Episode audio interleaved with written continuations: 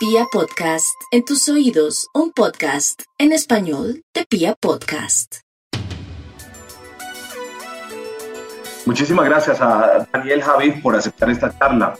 Y estoy muy contento de hablar con Daniel Javid. Es eh, no solamente un autor, no solamente es un emprendedor, uno de los líderes del momento, pero además es un líder para mí del pensamiento, del nuevo pensamiento. Yo no sé si me equivoco en estas descripciones a veces, Daniel, pero además eres no solamente un revolucionario del pensamiento actual, un líder, sino un líder de lo positivo. Estoy sintiendo que eso en este momento particular de la historia del mundo y de América es fundamental. Si me equivoco con esto, Daniel. Bienvenido a charla para Vía Podcast, para Vibra, y gracias por estar aquí. Caramba, querido, qué, qué bella presentación. Primero te agradezco la honra, eh, la humildad de, de, tus palabras me, me, llenan de verdad. No sé si logre cumplir con todo lo que me, me dices, eh, pero, pero bueno, soy alguien que se enfoca en el amor verdadero y para mí eso es el mayor motivador de, del mundo, ¿sabes? Eh, más que intentar hacer grandes cosas, quiero lograr buenas cosas hechas con mucho amor y, estoy enfocado 100% en, en, en, eso.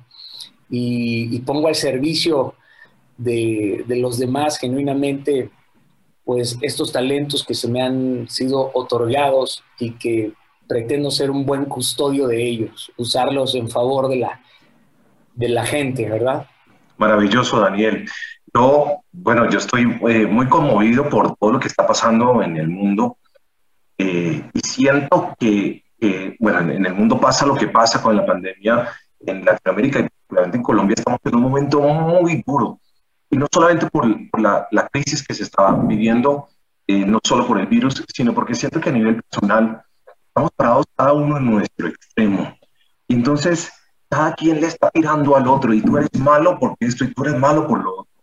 Y yo siento que es ahí cuando alguien tiene que mediar. Y yo siento que las personas que tienen la capacidad de hablar, que tienen la oportunidad de ser escuchadas, son muy importantes en este momento, Daniel. Y yo siento que ahí hay un mensaje muy importante de bienestar para todos.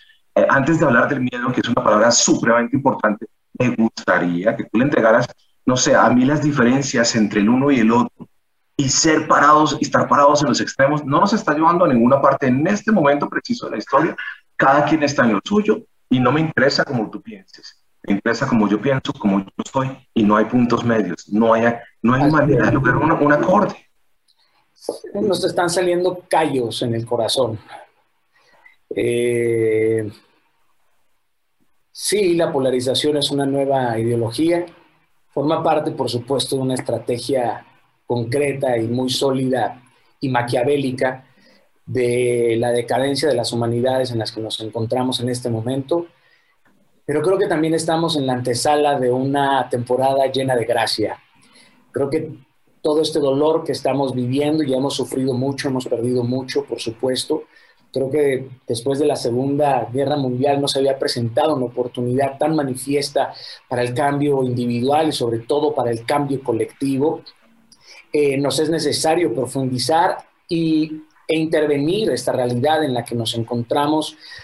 ¿Para qué? Para descubrir que las diferencias que nos separan, que son acantilados, pueden ser puentes. Lamentablemente no hemos aprendido a valorarnos como deberíamos de valorarnos y eso al mismo tiempo nos lleva a odiarnos más, no nos permite adherirnos a otras culturas y todo aquello que no reconocemos en nosotros mismos, lo rechazamos, lo violentamos, lo criticamos, lo enjuiciamos. Ahora, para esto yo al día de hoy no encuentro una solución más efectiva, por supuesto, que analizar todos los sistemas educacionales que hay en toda Latinoamérica, que para mí están completamente quebrados. O sea, me refiero a intervenir estos sistemas educacionales ampliando, por supuesto, el concepto de educación y de formación a estas nuevas virtudes, en donde enseñemos, por supuesto, a la juventud a entrenarse ante la frustración, a entrenarse ante todo aquello que no reconozcan en sus ideologías o en sus convicciones, aprender a ser mucho más amplios, a no ser convulsos, a no ser radicales, sino aprender a vivir en una balanza y en un equilibrio. Esto es un proceso gigantesco, no hay una estrategia clara, por supuesto, para lograrlo, pero lo que sí me queda claro es que tenemos urgentemente que profesionalizar el bien porque el mal sigue avanzando con zapato sólido. Y el bien, pues lo único que está haciendo es tener como estrategia eh, la esperanza, la fe, y esa no puede ser únicamente nuestra estrategia. Tenemos que trabajar de forma eh, ofensiva, no nada más defensiva, reteniendo, por supuesto, el mal que se nos viene delante de nosotros. El mal quiere actuar, querido, el mal quiere actuar de verdad y lo sigue haciendo de forma muy real, pero pues es parte de nuestro trabajo, considero, utilizar los talentos de forma individual. ¿Para qué? Para generar una nueva, conciencia colectiva, para fomentar sociedades que sean cooperativas, motivarles, utilizar el poder del impulso, eh, recordar los talentos, el valor del individuo, arrancar las sensaciones de ineptitud en la juventud, arrancarle la sensación y la emoción de ineptitud al adulto también. Eh, caramba, podríamos quedarnos años enteros debatiendo de, de, cuáles son los problemas, ¿verdad? Pero enfoquémonos, enfoquémonos en las soluciones, querido. enfoquémonos en lo que podemos cambiar y lo que todos podríamos cambiar hoy por hoy sería nuestra actitud en la forma como abordamos estos problemas. De acuerdo, de acuerdo. A mí me encantaría que, que esa capacidad que tenemos a veces para, para generar tanta rabia, odio, diferencias, enjuiciar al otro, me, me parecería ¿Cómo cambiaría el mundo si dijéramos al contrario todo lo bueno del otro? ¿Cómo, cómo sería el mundo de diferente? Pero, pero no, estamos radicados en, en, como en esa ira y yo sé que hay mucha gente que tiene ira y sé que hay muchos pueblos que se sienten insatisfechos. Eso, en eso estamos completamente de acuerdo. Hay responsabilidades institucionales que no se pueden dejar pasar. Pero yo siento que debe haber un cambio y que, y que necesitamos que, que la gente y que, que pensemos un poco más en positivo de todo lo que está sucediendo. Enjuiciar para mí al otro porque hace, porque no hace, porque dijo, porque no dijo, eh, todo está mal, ¿no? Entonces me parece que es un punto de partida, Daniel. Yo no sé usted cómo lo ve. No sirven de nada las opiniones si no se llevan a las acciones. Uno puede opinar lo que quiera, pero la verdad solamente se revela en los hechos, querido. Y el mundo que tenemos de frente a nosotros es un camino de hedonismo, y el hedonismo siempre va a ser el camino más rápido a la hostilidad. ¿Por qué? Porque si nos encerramos en el individualismo, nos vamos a encerrar en la autorrealización, en donde solamente vamos a ver por nuestras propias causas y eso nos va a hacer muy hostiles con otras formas de pensar, con otras formas de vivir. Y nos convertimos en adúlteros eh, de, la, de, la, vida. Eh, hay que hacer lo que tenemos que hacer con lo que tengamos en la mano. Ya todo lo que necesitamos lo llevamos por, por dentro. A algunos les tocarán flancos, por supuesto, más violentos, a otros flancos, por supuesto, que no conlleven a la, que no tengan que caminar eh, eh, caminos eh, violentos, pero no encuentro una vez más camino más concreto que transformar la cultura, transformar la educación, empujar, por supuesto, la transformación de los líderes, a que dejen de tener una influencia ruidosa y, eh, impetuosa, a convertir al líder en un liderazgo humilde y concienzudo, a enfocarnos en la autodisciplina para que por fin podamos proporcionarnos, digamos, el fundamento para una influencia eh, sólida. Me explico, me explico con, con esto los, los, juicios, la venganza, la venganza solamente es dulce para el alma enferma, Carlitos. Solamente para el alma enferma. Y claro que hay rabia, y yo entiendo la rabia. Y claro que hay violencia, y puedo entender la violencia, porque por supuesto que si te matan a tu hijo, lo primero que quieres salir es a al mundo entero. Claro, ahora no puedo justificar la violencia, no. No sé justificar la violencia porque para mí la justicia siempre ha, salido, siempre ha sido algo más sublime que salirme con la mía. ¿Por qué? Porque cuando alguien me pago con la venganza, el dolor no, no, no se puede justificar, no desaparece. Porque perder a un hijo, por ejemplo, es la ruptura de tu mundo, de todo tu orden lógico te llenas de rabia, de culpa, de dolor, de pensamientos terribles y es larguísimo el progreso, el proceso, disculpa, para aprender a darle una salida a todos estos enojos y todos estos resentimientos. Por eso tenemos que salir a la calle, por eso yo decido hacer desde lo mínimo, desde lo más pequeño que yo puedo hacer, que es enviar todos los días mensajes de reconciliación, de perdón, de, de piedad, de misericordia, de gratitud. Y todos los días soy crucificado, criticado, enjuiciado, todos los días. Todos los días recibo el vende humo, el ladrón, el mentiroso, el esto, el culto, la sed. Pero no me queda otra más que hacerle frente a eso también. Claro, claro. Pues disculpa que yo, disculpa que yo te embriague un poco con este sentimiento. Es más un sentimiento, pero estoy que me estallo con todo lo que está sucediendo. Yo dije, pues aparece Daniel en este momento del mundo y cómo no lo voy a charlar con él. Disculpa que te, que te llene de todo esto un momento. Y, bueno, y bueno, pues vamos a hablar también de un tema muy importante eh, en buena hora también. Y, el próximo 13 de junio vas a hacer una charla mundial, una charla global sobre una palabra muy importante. Todos, absolutamente todos los seres humanos tenemos una relación con el miedo. Eh, de alguna u otra manera, no, tal vez no en la misma medida, eh, pero todos tenemos una relación con el miedo. ¿Qué es lo que tú ves en este momento? ¿Qué es lo que te abre los ojos y la mente para decir y hablar sobre un tema tan particular como ese miedo y decirle al carajo el miedo? Bueno, querido, eh, el miedo se ha estudiado por décadas y al día de hoy sigue siendo un acertijo. Es un misterio. Todos sus procesos neuroquímicos que están envueltos implícitos en la aparición, en las reacciones de nuestra vida,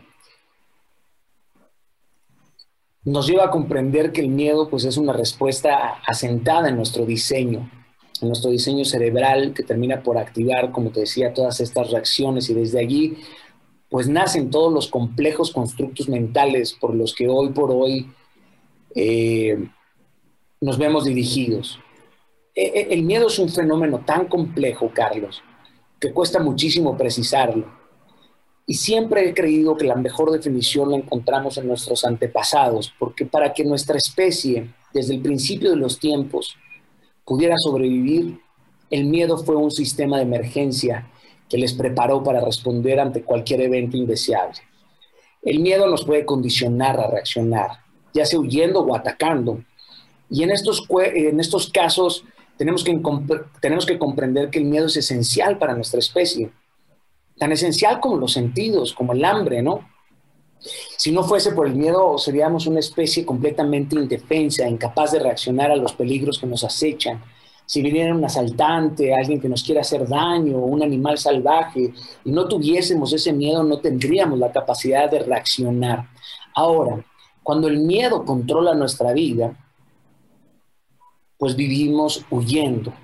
Cuando vivimos huyendo no podemos pensar, no podemos crear.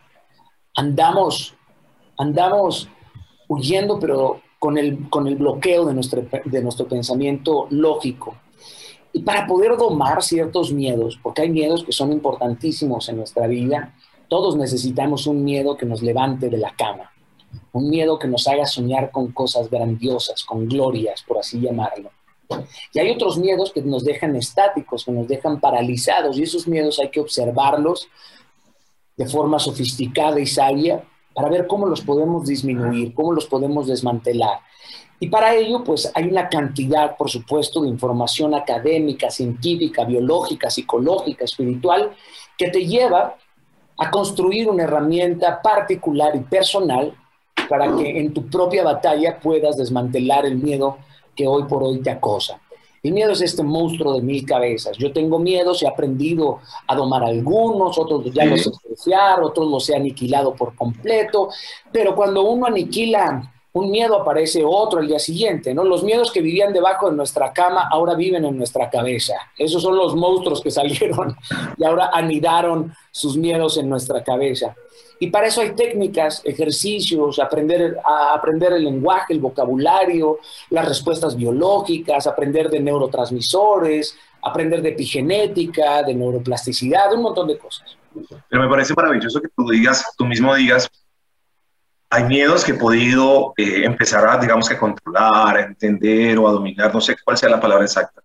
Y hay miedos que todavía los llevo, los llevo ahí porque me parece súper importante eh, autorreconocer que todos tenemos nuestros miedos y que no todos los podemos controlar y dominar. Y eso me parece importantísimo porque, claro, también hay una cantidad de speakers y coaches que dicen, tú tienes que controlarlo todo y tienes que ser el líder de tus emociones. Y si no controlas esto, estás fuera de orden y vas a ser un fracaso. Entonces, fíjate que, fíjate que, que esta es la naturaleza del ser humano, ¿no? No, no todo lo podemos agarrar y controlar. Y todos tenemos un proceso el miedo y me parece maravilloso como lo, como lo estás describiendo. La mejor forma de controlar algo es dominándote a ti mismo. Porque tratar de controlar algo es tratar de quitarle la esencia a algo también. Por eso uno aprende a dominarse a sí mismo. Ahora yo domino mis miedos.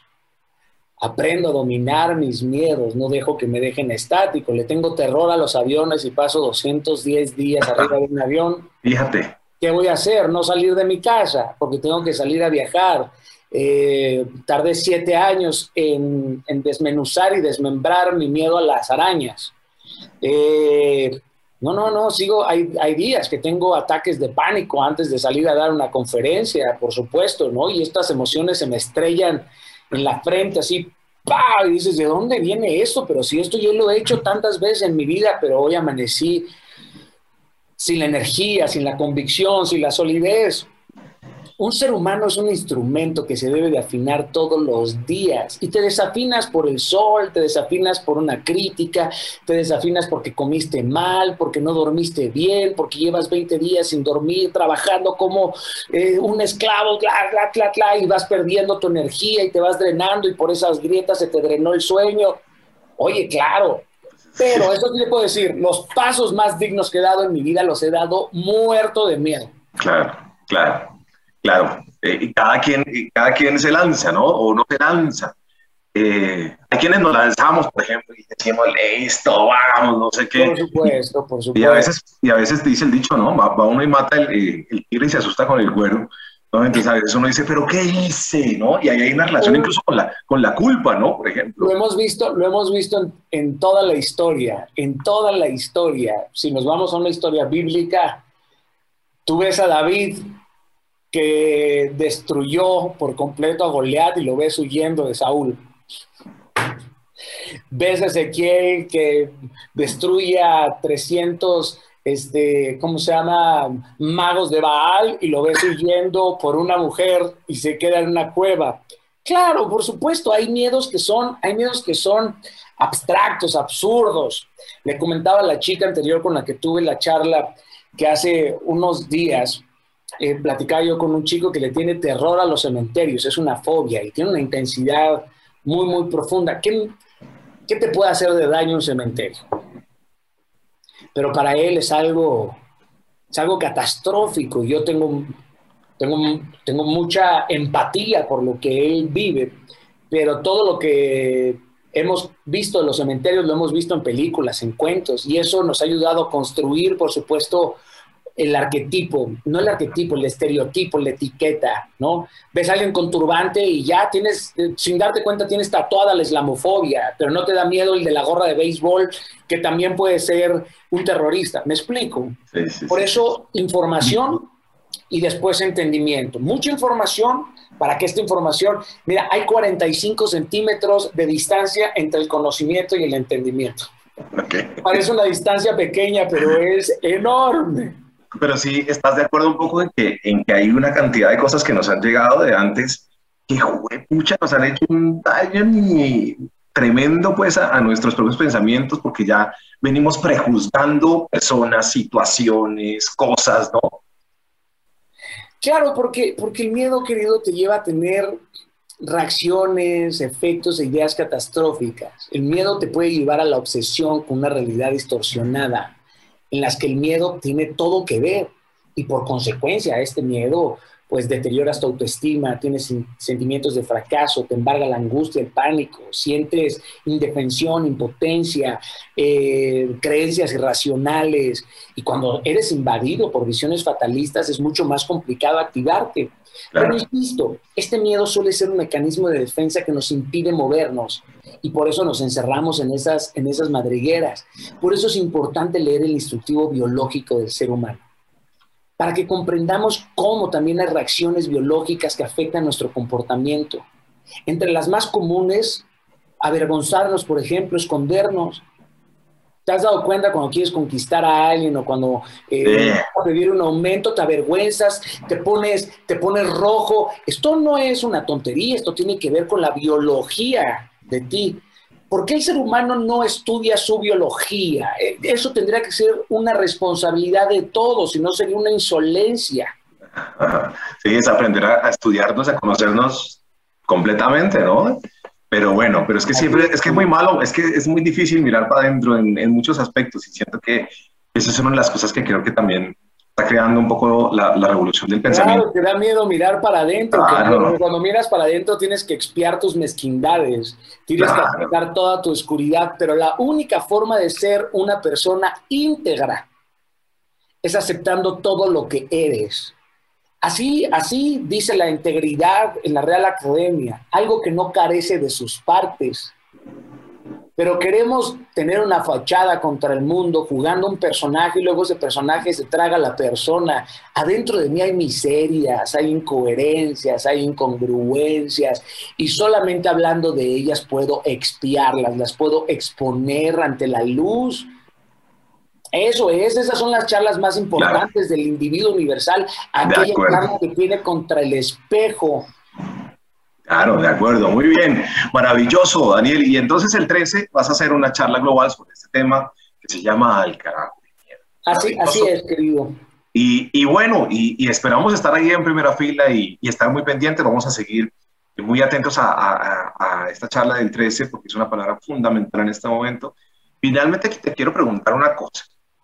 Eh, ¿Cuál es el límite eh, entre la realidad? Em, a ver, hay personas que en este momento hablan eh, supremamente empáticamente, pero hay, hay quienes critican que, que también ser demasiado positivos está mal. Yo digo que hay algo que uno no puede perder es, y es la fe y la esperanza, ¿cierto? Em, y hay quienes critican que, ay, que tienes que pensar en positivo, entonces ya me critican porque, ay, pues, ¿cómo vas a pensar en positivo? Tienes que mirar la realidad de lo que está pasando afuera. Y yo digo, ¿cuál es el límite entre esas dos cosas? Mira, el, positivismo no es para negar la realidad, es para hacer de la realidad un espacio mucho más grato, mucho más profundo. Hay quienes piensan que pensar positivo es salir a la calle cuando está lloviendo y decir, no me voy a mojar, no me voy a mojar, no me voy a mojar y no te mojas. Brother, te vas a mojar. Pero hay personas que a pesar de que no esté lloviendo, salen con las ideas encharcadas, ahogadas. Y de eso se trata, por supuesto, utilizar el pensamiento positivo. Primera, porque las palabras y los pensamientos positivos modifican la bioquímica entera de tu cuerpo. Tienen la capacidad de cincelar un hábito, tienen la capacidad de expandir un horizonte, la creatividad como una de las dimensiones más fundamentales del ser humano, tiene la capacidad de modificar tu vida para siempre. ¿Cuál es el límite? Nadie te está diciendo que salgas a negar los hechos y la realidad sino que no te queda otra más que mirar positivamente el fango, el infierno que tienes delante de ti y aprender a utilizar el dolor como una herramienta de construcción y no de destrucción. Podría hablarte de ciertos estudios psicológicos, por ejemplo, el estudio que hizo Martin eh, Sellerman o Segman, no recuerdo bien su apellido, en donde él puso a dos tipos, eh, a perros adentro de un lugar en donde había una palanca para desactivar unos corrientazos. Cruel, por supuesto, el experimento. Al segundo grupo de perros no les dio la oportunidad de apagar esta palanca del dolor y después puso a los dos grupos en un mismo lugar.